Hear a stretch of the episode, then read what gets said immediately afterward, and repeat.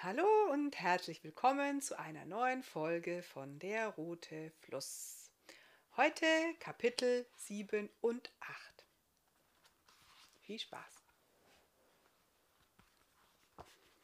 Kapitel 7 Lichtina und Raupelz. In jedem Städtchen suchte sie, in jedem Ort, durch den sie kam, fragte sie mit ihren Händen nach Barthamiel. Doch von einem blinden Bartriesen hatte niemand etwas gehört. Lichtina wanderte unermüdlich. Bei gutem Wetter flog sie, bei Regen zog sie ihr Kopftuch über und lief. Ihre Sehnsucht wurde größer und größer. In einem kleinen Dorf, das nur aus drei Höfen bestand, gönnte sie sich eine Pause. Sie aß ein paar Beeren, die sie gefunden hatte, und trank Wasser aus dem Brunnen. Plötzlich hörte sie eine garstige Stimme und ein schreckliches Jaulen. Verschwinde, du alter, nichtsnutziger Köter! Du bekommst kein Futter. Wenn du deine Arbeit nicht mehr tun kannst, dann gibt es auch nichts mehr zu fressen für dich. Lichtina drehte sich um und sah gerade noch, wie ein Mann einem Hund einen Tritt verpasste, so dass dieser an seiner Kette durch den halben Hof flog. Jaulend blieb der Hund liegen. Der Mann lief auf den Hund zu und holte erneut aus. Doch Lichtina war bereits an seiner Seite. Der Mann erschrak. Bei allen Heiligen, wo kommst du auf einmal her? Lichtina machte ein finsteres Gesicht und flog aufgebracht im Sonnenlicht in die Höhe. Dann fuchtelte sie wild mit den Armen, Sie wollte dem Bauern sagen, dass er seinen Hund nicht mehr treten soll. Doch der Mann verstand etwas ganz anderes. Er dachte, Lichtina hätte magische Kräfte und wolle ihn verzaubern. Schnell wich er zurück, rannte angsterfüllt über den Hof und rief Du kannst den Hund haben. Ich will ihn nicht mehr. Nimm ihn und lass mir mein Leben. Er heißt Raupelz. Dann sprang er in sein Haus und schlug die Tür hinter sich zu. Lichtina schwebte zu dem Hund und besah sich seinen geschundenen Körper. Blut lief aus einer Wunde an seinem Hals. Er atmete nur noch flach und wimmerte ganz leise. Fieberhaft überlegte Lichtina, wie sie dem Hund helfen könnte. Sie nahm ihr Kopftuch und tränkte es mit Wasser aus dem Brunnen. Dann hielt sie es dem Hund vor seine Schnauze. Der Hund schleckte dankbar über das kühle Nass. Dann wedelte er kaum merklich mit dem Schwanz und öffnete die Augen. Lichtina sah den Schmerz und das Leid der vergangenen Jahre. Wütend drehte sie sich zu dem Haus um und hielt drohend eine Faust nach oben. Wenn doch nur mein Bartamiel bei mir wäre, dachte sie traurig. Er könnte die Ketten zerreißen. Der Hund schloss die Augen und wurde ganz still. Lichtina ahnte, dass der Tod sehr nahe war. Ich möchte ihm so gerne helfen. Er soll so nicht sterben. Wer so viel Jammer und Qualen erfahren muss, der hat doch auch ein wenig Glück verdient, schrie sie innerlich. Verzweifelt saß Lichtina neben dem Hund und streichelte ihm vorsichtig über das Fell. Dann kam ihr ein Gedanke. Glück. Was dieser Hund braucht, ist Glück. Schnell holte sie das Fläschchen mit den Glückstränen des Prinzen Jano unter ihrem Kittel hervor und entkorkte es. Sie träufelte die Tränen auf die Schnauze des Hundes. Der Hund seufzte tief, und Lichtina dachte, es sei schon zu spät.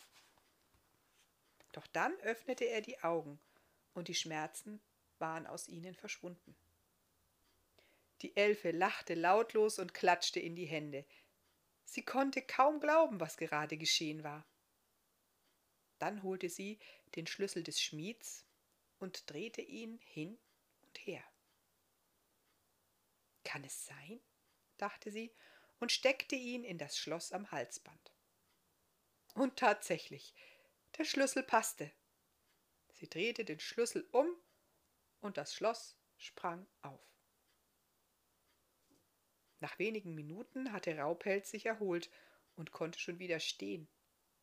Er wedelte mit dem Schwanz und leckte Lichtina dankbar die Hand. Lichtinas Herz war erfüllt von so viel Glück, dass sie selbst ein paar Tränen vergoß. Barthamiel würde gefallen, was ich getan habe, lachte sie innerlich. Du bist frei, du kannst gehen, wohin du willst. Der böse Bauer kann dir nichts mehr tun, versuchte sie dem Hund mit ihren Händen mitzuteilen. Sie zeigte auf das Haus und schüttelte den Kopf, dann zeigte sie auf den Weg, doch der Hund blieb sitzen. Lichtine versuchte es noch ein paar Mal, aber er rührte sich nicht von der Stelle. Nach einer Weile machte sich Lichtine auf, den Hof des schrecklichen Bauern zu verlassen. Raupelz folgte ihr und wich ihr von da an nicht mehr von der Seite. Egal, wohin sie ging, ob sie flog oder lief, sie hatte nun einen ständigen Begleiter. An diesem Abend machte Lichtine ein kleines Feuer, da es kühl geworden war. Raupelz hatte sich ein Rebhuhn gefangen und Lichtina bug einen Fladen aus Körnern, die sie am Wegesrand eingesammelt hatte. Nach dem Essen legte sich der Hund zu ihren Füßen und ließ sich sein ruppiges Fell streicheln. Lichtina lächelte ihn an. Ich würde so gerne mit dir reden und dir sagen, wie froh ich bin, dass du bei mir bist dachte sie bedauernd. Oh, wir können doch miteinander reden, hörte sie da plötzlich eine warme Stimme. Verwundert drehte sich Lichtina um, um zu sehen, wer da sprach. Hier unten, ich bin es, dein Raupelz. Der Hund sah sie mit seinen ehrlichen braunen Augen an, aber seine Schnauze bewegte sich nicht. Nun, schau doch nicht so verdutzt, ich habe nur eine Stimme zum Bellen und Jaulen. Natürlich kann ich nicht reden wie ein Mensch. Jetzt merkte Lichtina, dass sie die Stimme nur in ihrem Kopf vernahm. Erstaunt dachte sie, hm, du kannst hören, was ich denke? Ja, das kann ich, und du hörst, was ich denke, gab ihr Raupelz sogleich zur Antwort. Aber wie ist das möglich? Die Gedanken der anderen höre ich doch auch nicht. Lichtina begriff nicht, was hier gerade geschah. Es liegt daran, dass du mir das Leben gerettet hast. Nun haben wir eine Bindung, die kann keiner mehr trennen. Ich höre dich und du hörst mich. Dafür brauchen wir keine Stimmen, gab ihr Raubpelz wieder zur Antwort. Lichtina genoss es, sich mit Raupelz zu unterhalten. Sie legte ihm ihre Gedanken offen und der Hund teilte seine mit ihr. Für Außenstehende sah es aus, als schwiegen die beiden in einvernehmlicher Ruhe. Raupelz erzählte ihr von seinem Leben bei dem herzlosen Bauern. Der hatte ihn als jungen Hund auf dem Markt gekauft, und seitdem musste er an der Kette liegen und den Hof bewachen. Als er langsam alt und müde wurde, gab der Bauer ihm immer weniger zu fressen, so dass er fast verhungert wäre. Raupelz war der Staubelfe unendlich dankbar für ihre Hilfe und Liebe. Er war jetzt ihr Hund und wollte für immer bei ihr bleiben. Lichtina erzählte ihm ihre Geschichte, wie sie Barthamiel kennengelernt hatte, und von dem schrecklichen Fluch des Zauberers Zeolith. Sie berichtete von ihrer geteilten Heimat, dem roten Fluss, und was der Zauberer damit gemacht hatte. Raupelz war außer sich. Er knurrte leise und versprach, Lichtina zu beschützen. Die Elfe kraulte den Hund zwischen den Ohren und schüttelte zaghaft den Kopf. Ich, ich danke dir für deinen Mut, aber gegen den Zauberer kommen wir wohl nicht an. Barthamiels Mutter erzählte von einem Dorf der Menschen, in dem der Zauberer eine Zeit lang gelebt hatte. Sie fürchteten sich vor ihm, er nahm sich die schönsten Töchter als Gespielinnen und die stärksten Söhne als Diener. Jegliches Aufbegehren wurde bestraft. Die Menschen riefen ihrer Not die Naturgeister zu Hilfe. Da Zeolit auch die Natur für seine Zwecke missbrauchte und plünderte, halfen sie den Menschen und verbannten den Zauberer. Seitdem leben die Menschen dort mit der Natur im Einklang. Es heißt, die Geister hätten das Dorf nie verlassen und beschützen die Menschen dort, von denen sie sehr verehrt werden. Lichtina war froh, einen Gefährten zu haben, der sie auf der Suche nach Bartamiel unterstützen würde. Raupelz bot sich auch sogleich an, seine Spürnase einzusetzen und nach Bartamiel zu suchen. Die Elfe hatte ihm auch von ihrem Kummer und ihrer Suche nach dem Bartriesen erzählt. Bartriesen riechen ganz besonders, verriet sie dem Hund. Sie riechen nach Wärme und Stein und nach Suppe. In ihrem Bart bleiben immer ein paar Tröpfchen hängen. Raupelz hörte aufmerksam zu. Ich kenne diesen Geruch. Vor einer Woche ist ein Zirkus an unserem Hof vorbeigezogen.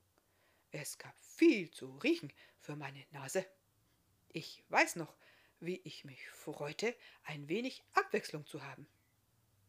Die Hofkette war nicht lang genug, dass ich etwas sehen konnte. Aber die Gerüche haben mir erzählt, wer gerade vorbeifuhr. Ich roch ein Gemisch aus Würde, Schönheit und Verständnis. Gleich neben einer Mischung aus Stein, Wärme und Suppe. Es waren zwei Männer. Einer davon war kein Mensch. Lichtina zappelte vor Aufregung. Das war mein Batamiel, das war mein Batamiel, rief sie innerlich begeistert aus. Schaffst du es, die Spur des Zirkus wieder aufzunehmen? Raupelz wedelte mit dem Schwanz. Ich bin ein Hund. Ich finde den Zirkus für dich, antwortete er fröhlich.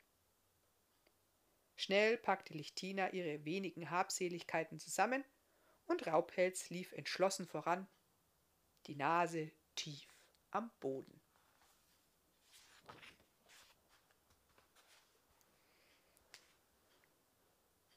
Kapitel 8 Barthamiel und Hannele Barthamiel beschloss, noch ein wenig mit dem Zirkus zu reisen. Unterwegs fragte er bei jedem Halt nach seiner Lichtina, doch niemand hatte von einer stummen Staubelfe gehört. Don Rosso wurde die Kunde von einer königlichen Hochzeit zugetragen. Die Königin suchte fahrendes Volk für die Feier ihres Sohnes. So machte sich Don Rosso mit seiner Truppe auf den Weg um in dem nahegelegenen Schloss vorstellig zu werden und vielleicht die Gelegenheit zu bekommen, auf einer herrschaftlichen Hochzeit die Gäste unterhalten zu können. Die Königin hatte bereits viele Gaukler, Zauberkünstler und einen Zirkus vor Ort, aber an dem Kuriositätenkabinett des Zirkus von Don Rosso war sie sehr interessiert. So etwas gefällt mir, quietschte sie entzückt, als Don Rosso ihr von seiner Truppe berichtete. Ich habe erst eine kuriose Nummer. Stelle mir heute Abend deine angepriesenen Besonderheiten vor, dann werde ich entscheiden, ob du bleiben kannst. Don Rosso und Magali bereiteten für den Abend alles sehr sorgsam vor. Matronkas Bart wurde besonders fest angeklebt, denn Don Rosso befürchtete, dass die Königin daran ziehen könne. Die Elfe Estra bekam einen Hauch Goldpuder mehr als sonst auf die Flügel und die Anweisung, sich im Hintergrund zu halten. Aus der Nähe konnte man die Nähte ihres Kostüms erkennen. Goldulak blieb so, wie er war, und Barthamels Nase wurde frisch überschminkt. Die arme Bolka musste sich schon eine Stunde früher auf den Weg machen, damit sie auch ja rechtzeitig kam. Der Königin gefiel, was sie sah, und Don Rosso und seine Truppe durften bleiben. Der Zirkus schlug sein Lager außerhalb der Schlossmauern auf und unterhielt die anreisenden Gäste oder die Menschen aus den umliegenden Orten. Das Kabinett der Abnormitäten bekam einen Platz im Schloss, welches für die Hochzeit, die in zwei Tagen stattfinden sollte, vorbereitet wurde. Barthamiel und Goldulak erkundeten in der Zwischenzeit vorsichtig den Schlossgarten. Goldulak hatte noch nie einen solch herrlichen Springbrunnen gesehen. Er beschrieb ihn seinen Freund. Neugierig näherten sich die beiden dem plätschernden Wasser. Ein prächtiger Springbrunnen, nicht wahr? Eine bildschöne Frau trat hinter dem Brunnen hervor und schaute Barthamiel und Goldulak teilnahmslos an. Goldulak musste blinzeln, da er von der strahlenden Schönheit der Frau geblendet wurde. Ihr goldenes Haar fiel in sanften Wellen über ihre Schultern. Ihre Haut wirkte wie feinstes Porzellan, und in ihren großen blauen Augen konnte man meinen, das Meer zu sehen. Sie war von Kopf bis Fuß makellos. Seid ihr die Prinzessin? Fragte Goldulak ehrfürchtig und versuchte sein Antlitz zu verbergen, um sie nicht zu verschrecken. Nein, gab die Frau tonlos zur Antwort. Ich bin Hannele. Ich gehöre zur Truppe von Barbas, dem Starken. Wir sind Gaukler, Artisten und Schauspieler, und ich bin die kuriose Frau der Gruppe. Barthamiel, der sie nicht sehen konnte, fragte Oh, dann haben wir den gleichen Broterwerb. Ich bin Barthamiel, der stärkste blinde Mann, und das ist mein Freund Goldulak, der hässlichste Mensch der Welt. Was ist deine Besonderheit? Goldulak kam der Frau zuvor. Sie ist wohl die schönste Frau der Welt, Barthamiel. So einen fehlerfreien Menschen habe ich noch nie gesehen. Die Frau musterte erst Barthamiel und dann Goldulak. Sie schien weder angewidert noch fürchtete sie sich vor dem Aussehen. Ja, vielleicht bin ich die schönste Frau der Welt, aber ich bin auch die traurigste. Ich bin bekannt als Hannele, die Schönheit ohne Lachen. Dann verabschiedete sie sich von den beiden und ging zurück zum Schlosshof. Nach einer Weile fragte Barthamiel, Du bist so schweigsam, Goldulak, was ist los? Irgendetwas stimmt mit dieser Hannele nicht, gab ihm Goldulak nachdenklich zur Antwort. Sie ist schön, ohne Zweifel, Nie habe ich eine schönere Frau gesehen. Aber ihre Schönheit wirkt, ich weiß auch nicht, wie ich es sagen soll, irgendwie falsch. Wie meinst du das? Ist sie vielleicht geschminkt, so wie meine Nase? Oder trägt sie Goldpuder, so wie die falsche Elfe? Fragte Barthamiel, der nun neugierig geworden war. Nein, nein, das meine ich nicht. Jeder Mensch, jedes Lebewesen hat irgendwo einen Fehler, die Natur ist nicht perfekt. Diese Hannele ist es aber. Goldulak sah ihr Gedanken verloren hinterher. Die ersten Gäste waren im Schloss eingetroffen und die Mimen, Gaukler und Zauberer sollten am Abend für Unterhaltung sorgen. Auch das Kabinett von Don Rosso und die kuriose Frau waren nun gefragt und wurden von den Gästen bestaunt. Barthamiel und Hannele waren in einem anderen Zimmer untergebracht als Matronka mit dem Bart, die dicke Bolka und Goldulak. Sie kamen in die Kammer, in der die Gäste Geld wetten konnten, wenn ihnen danach war. Gegen Barthamiel, den stärksten blinden Mann, konnten sie ihre Kraft unter Beweis stellen und mit ihm Arm drücken. Bei einem Mann aus einer anderen Truppe, Christer, der Mann mit den schnellen Fingern, durften die Gäste ihre Schnelligkeit und ihr gutes Auge beweisen. Der Mann versteckte ein Geldstück unter einem von drei Bechern, und die Menschen mussten raten, wo sich das Goldstück befand. Und Hannele, die Schönheit ohne Lachen, sollte von den Gästen zu irgendeiner Regung veranlasst werden.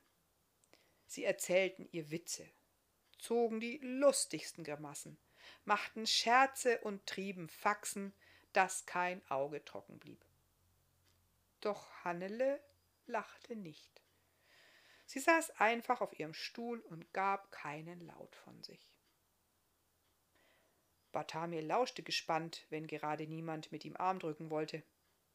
Er hörte die Gäste losprusten, vor Vergnügen quietschen, aus vollem Halse lachen und in albernes Gelächter ausbrechen. Doch von Hannele hörte er nichts. Er selbst ließ sich von dieser heiteren und ausgelassenen Stimmung anstecken und musste oft mitlachen bei all den Witzen, seltsamen Geräuschen und Albernheiten, die er hörte. Wie macht sie das nur? fragte Barthamiel sich verblüfft. Kein Mensch kann doch ohne Lachen sein. Als die Gäste zur königlichen Tafel gerufen wurden, verließen auch Barthamiel und all die anderen Gaukler, Schausteller und Mimen ihre Plätze, setzten sich gemeinsam ans Lagerfeuer und aßen. Hannele saß direkt neben Barthamiel und Goldulak. Sie löffelte ein wenig von der Suppe, die Barbas der Starke gekocht hatte, und knabberte an einem Fladen. Ihr Gesicht war ausdruckslos. Die Leute, die sie noch nie gesehen hatten, starrten sie fasziniert an. Es herrschte eine unangenehme Stille am Lagerfeuer. Goldulak wischte den Löffel an seiner Hose ab und beobachtete Hannele. Sie sah so verloren aus in ihrer Schönheit zwischen all dem fahrenden Volk, beobachtet und begafft. Goldulak räusperte sich und fing an zu erzählen. Er erzählte die Geschichte von dem Mädchen mit den Bernsteinaugen, die eine Meerjungfrau zur Mutter und einen Menschen zum Vater hatte. Das Mädchen war in keiner der beiden Welten zu Hause. Im Meer fiel sie auf mit ihrer rosigen Haut und den braunen Haaren, auch fehlte ihr der Fischschwanz und die Fähigkeit, lange unter Wasser zu bleiben. An Land tuschelten die Menschen über ihre Augen, die wie Bernstein in der Sonne funkelten und die nur Meerjungfrauen besaßen. Ihre Füße waren missgestaltet, und so fiel ihr das Laufen schwer, und sie hatte Schmerzen bei jedem Schritt. Essen wie Brot und Fleisch vertrug sie nicht, und so aß sie meist rohen Fisch. Eines Tages traf das Mädchen einen reichen Jüngling, der ihr sehr zugetan war. Er liebte ihre schönen Bernsteinaugen er ließ eine Sänfte für sie bauen, dass sie nicht mehr laufen musste, und ließ ihr Fisch und Algen zubereiten. Der junge Mann schwor, sie sei das Schönste, was er je zu Gesicht bekommen habe. Keine andere wollte er je mehr lieben als sie. Das Mädchen war glücklich. Sie wollte gerne ein richtiger Mensch für ihn sein, damit sie mit dem jungen Mann ein normales Leben führen könnte und so ging sie zum Meer und bat die Meerhexe, ihr die Gaben des Meeres zu nehmen. Dafür bezahlte sie mit dem Schlüssel all ihres zukünftigen Glücks. Denn was brauchte sie mehr als Glück, als jenes, das sie mit dem jungen Mann schon gefunden hatte? Sie erhielt schöne, zierliche Füße. Ihr Magen vertrug nun Fleisch und Brot, und ihre Augen wurden blau wie der Himmel. Der junge Mann war erschrocken, als er sie so sah. Sie war nun nichts mehr Besonderes. Es waren deine Bernsteinaugen, sagte er ihr, in die ich mich verliebt habe. Nun hast du sie nicht mehr, und ich weiß nicht, ob ich dich noch weiter lieben kann. Kurze Zeit später traf er eine Frau mit roten Haaren und verliebte sich in sie. Einen Monat später hielten sie Hochzeit. Das Mädchen aber wollte vor Kummer nicht mehr leben. Es ging zum Meer, um sich darin zu ertränken. Doch ihre Mutter, die Meerjungfrau, kam und bat sie inständig weiterzuleben. Sie bat auch die Meerhexe, ihre Tochter doch in eine richtige Meerjungfrau zu verwandeln, auf dass sie sie ganz zu sich nehmen könnte. Doch auch die Macht der Meerhexe hatte Grenzen. Sie konnte nur rückgängig machen, um was das Mädchen sie gebeten hatte. Den Schlüssel zum Glück behielt die habgierige Alte. Damit war das Mädchen wieder halb Mensch und halb Meerjungfrau. Eine Zeit lang lebte es bei seiner Mutter, bis es wieder an Land musste, um sich vom kräftezehrenden Meer zu erholen. Doch kaum an Land fiel dem Mädchen der junge Mann wieder ein, und die Trauer um ihre verlorene Liebe erdrückte es fast. Da stand es nun mit seinen verkrüppelten Füßen und seinen leuchtenden Bernsteinaugen und wusste nichts mit seinem Leben anzufangen. Alles zukünftige Glück war ihm verwehrt. Der reiche Jüngling indes saß mit seiner schönen rothaarigen Frau beim Mittagsmahl und verschwendete keinen Gedanken mehr an das Mädchen. Da kam ein Bote und brachte ihm ein Bündel. Er öffnete es und fand darin die leuchtenden Bernsteinaugen, in die er einst so verliebt gewesen war. Was aus dem Mädchen geworden ist, weiß niemand. Vielleicht hat es sich doch ins Meer gestürzt. Vielleicht irrt es seitdem blind durch die Lande der junge Mann aber erschrak bei dem Anblick der Augen so sehr, dass sein Herz aussetzte und er starb.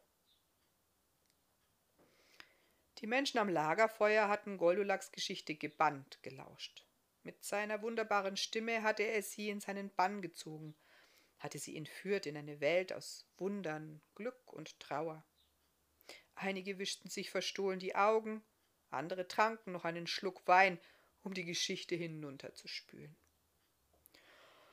Oh, jetzt musst du aber noch was Fröhliches erzählen, bat Matronka mit dem Bart.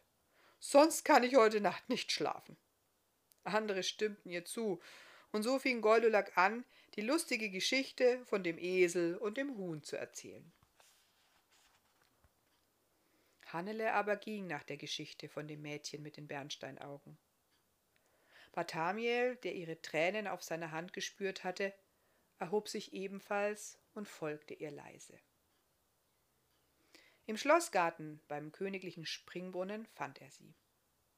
Fast wäre ihr Wehklagen im Plätschern des Brunnens untergegangen, aber Barthamiel hatte zwischenzeitlich ein so feines Gehör entwickelt, dass er es dennoch wahrnahm. Hannele, magst du mir erzählen, was dich so bedrückt? Sprach er sie behutsam an. Mein Schicksal habe ich mir selbst zuzuschreiben. Ich brauche kein Mitleid, flüsterte sie. Es gibt Geschichten, die bleiben besser unausgesprochen. Barthamiel setzte sich neben sie an den Brunnenrand und erzählte ihr seine Geschichte. Er erzählte von seinem Land, dem roten Fluss und von Lichtina. Er berichtete von dem Fluch von der Suche nach seiner wahren Liebe. Nie werde ich aufgeben, sie zu suchen. Hoffnung gibt es immer, hat meine Mutter gesagt, für jeden. Auch deine Geschichte birgt bestimmt die Möglichkeit, sich irgendwann zum Besseren zu wenden. Hannele hatte Barthamiels Hand genommen. Es ist schön, jemanden wie dich zu kennen. Du bist so voller Zuversicht und Vertrauen in die Zukunft. Deine Geschichte ist traurig, aber es gibt Hoffnung. Wenn ihr euch wirklich liebt, so wie du es mir beschrieben hast, dann werdet ihr euch auch finden. Aber ich habe mein Schicksal verwirkt. Hoffnung gibt es für mich nicht. Sie schwieg eine Weile und fing dann zögerlich an zu erzählen. Ich hatte in meinem Leben nie wirklich Freude. Meine Eltern starben, als ich noch ein Säugling war, und so musste ich in einem Heim aufwachsen. Dort war es kalt und düster, und ich meine nicht nur das Haus. Die Frau, die dort die Aufsicht hatte, war herzlos. Sie mochte keine Kinder, und das ließ sie an uns aus und jeden Tag uns spüren. Wir mussten hart dafür arbeiten, dass wir etwas zu essen bekamen. Es gab Küchenabfälle von den umliegenden herrschaftlichen Häusern. Eines Tages suchte ein vornehmes Paar neue Dienstmädchen, und sie nahmen mich und noch zwei weitere Mädchen aus dem Heim mit sich. Endlich, dachte ich, würde mein Leben besser werden. Doch die Dienstherrschaft war noch grausamer als die Frau aus dem Heim. Sie schlugen uns, ließen uns arbeiten bis zum Umfallen.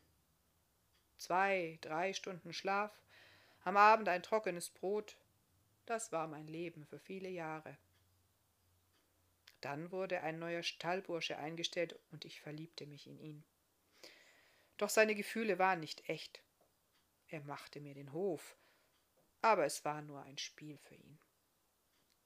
Als ich ihn im Stall erwischte, wie er eine andere Frau küsste, und ihn zur Rede stellte, lachte er mich nur aus. Ich wäre nichts Besonderes, nur ein kleines, gewöhnliches Mädchen mit langweiligem Äußeren, Hausbacken und nichtssagend. Ich müsse ihn schon teilen oder mich trollen, sagte er mir kalt ins Gesicht.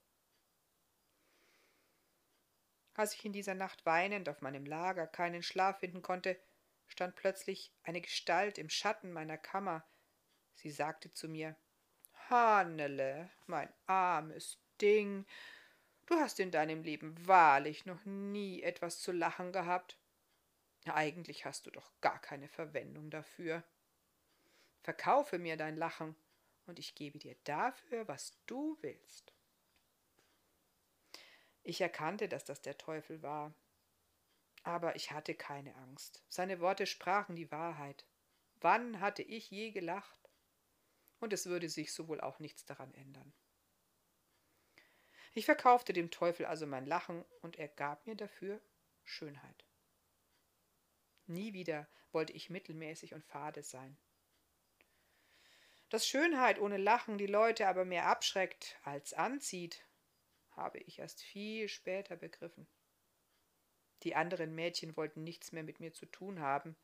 Den Dienstherrschaften wurde ich unheimlich und so entließen sie mich kurz darauf. Ich traf dann auf Barbas, den Starken und seine Truppe. Er gab mir einen Platz zum Arbeiten. Hier werde ich geduldet. Das ist meine Geschichte. Hannele seufzte. Es gibt keine Hoffnung. Ich habe einen Vertrag mit dem Teufel gemacht. Patamil schwieg lange und dachte über Hanneles Geschichte nach.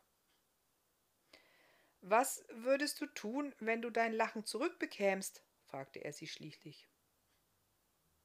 Ich würde Goldulak anlächeln, sagte sie aus tiefster Überzeugung. Goldulak? Bartamiel war überrascht. Ja, er ist ein so wunderbarer Mensch. Er spürt, wie es einem geht. Er sorgt sich um andere und er kann so wunderbar erzählen. Seine Stimme ist wie Samt. Im Grunde ist er gar nicht hässlich. Ich würde ihm gerne zeigen, dass ich ihn mag. Sag, Hannele, würdest du deine Schönheit dafür eintauschen und wieder die Hannele sein wollen, die du vorher warst? Und damit auch deine Arbeit bei Barbas aufgeben? fragte der Bartriese. Er musste sich ganz sicher sein. Von ganzem Herzen ja, gab die junge Frau zurück. Bartamiel überlegte nun nicht mehr lange. Er holte den Sack mit dem Lachen der Familie Schulos unter seinem Wams hervor und sagte Halte nur ganz still und vertraue mir. Ich will sehen, ob man dem Teufel nicht doch ein Schnippchen schlagen kann dann öffnete er den Sack und goss dessen Inhalt über Hannele aus. Ein wunderbares, sonniges, von Glück erfülltes Lachen war auf einmal zu hören. Hannele wurde darin eingehüllt wie in eine warme Decke. Und das Lachen legte sich auf ihre Haut wie ein sanfter Regen, koch ihr in jede Pore. Hannele saß ganz still, und wie aus dem Nichts kam plötzlich ganz tief aus ihr erst ein zaghaftes, dann ein immer lauter werdendes, befreites Lachen. Sie saß am Rande des Brunnens und lachte, bis ihr die Tränen kamen. Außer Atem fragte sie ah, Was hast du gemacht, Barthamiel? Es ist so unglaublich. Es ist das schönste Gefühl auf der Welt. Ich habe dir ein Lachen geschenkt, das mir selbst einmal geschenkt wurde. Ich dachte mir, du brauchst es vielleicht nötiger als ich. Hannele umarmte ihn stürmisch, dann sah sie in den Schlossbrunnen. Im Schein der Laternen konnte sie ihr Spiegelbild im Wasser erkennen. Der Vertrag ist gelöst. Meine Schönheit ist dahin. Ich bin wieder die gewöhnliche Hannele, die ich schon immer war. Aber es macht mir nichts. Ich habe mein Lachen wieder. Du bist nicht gewöhnlich. Du warst es auch nie, hörte sie plötzlich eine Stimme hinter sich. Goldulak war unbemerkt dazugekommen und hatte beobachtet, was geschehen war. Hannele drehte sich um und lächelte ihn an. Aber meine Nase ist viel zu kurz, meine Augen stehen zu weit auseinander und meine Haare sind viel zu hell und zu dünn. Goldula kicherte. Was soll ich denn da sagen? Für einen kurzen Moment stutzte Hannele, während Bartamiel schon vor Vergnügen wieherte. Dann fiel sie in das unbeschwerte Lachen der beiden mit ein. Bartamiel war sich sicher, richtig gehandelt zu haben. Lichtina hätte gefallen, was er gerade gemacht hatte. Nach einer Weile beschloss er, dass Goldulak und Hannele ein wenig Zeit für sich haben sollten und zog sich leise zurück. Kurz bevor er um die Ecke war, rief ihm Hannele noch nach. Vielleicht kann ich dir auch eine Freude bereiten. In der Schlossküche habe ich gehört, dass vor zwei Monaten eine Staubelfe zu Prinz Janus Unterhaltung hier gefangen war. Sie brachte den Prinzen und seine zukünftige Frau Alisan zusammen. Zum Dank hat der Prinz sie freigelassen. Sie wollte sich auf die Suche machen nach dem, den sie liebt. Sie ging wohl in Richtung des großen Waldes davon. Die Elfe war stumm. Noch in dieser Nacht brach Bartamiel auf. Er verabschiedete sich von Don Rosso und der gesamten Truppe. Er umarmte Goldulak und Hannele und wünschte den beiden alles Glück der Erde. So schnell er konnte, tastete er sich mit seinem Stock voran. Als der Morgen zu dämmern begann, hörte er bereits die Vögel ihr Morgenlied anstimmen. Der Wald war nicht mehr weit. Ja, das war's schon wieder für heute. Vielen Dank fürs Zuhören. Ich hoffe, ihr freut euch schon auf morgen. Sagt es gerne weiter und bis dahin bleibt zu Hause und gesund. Tschüss.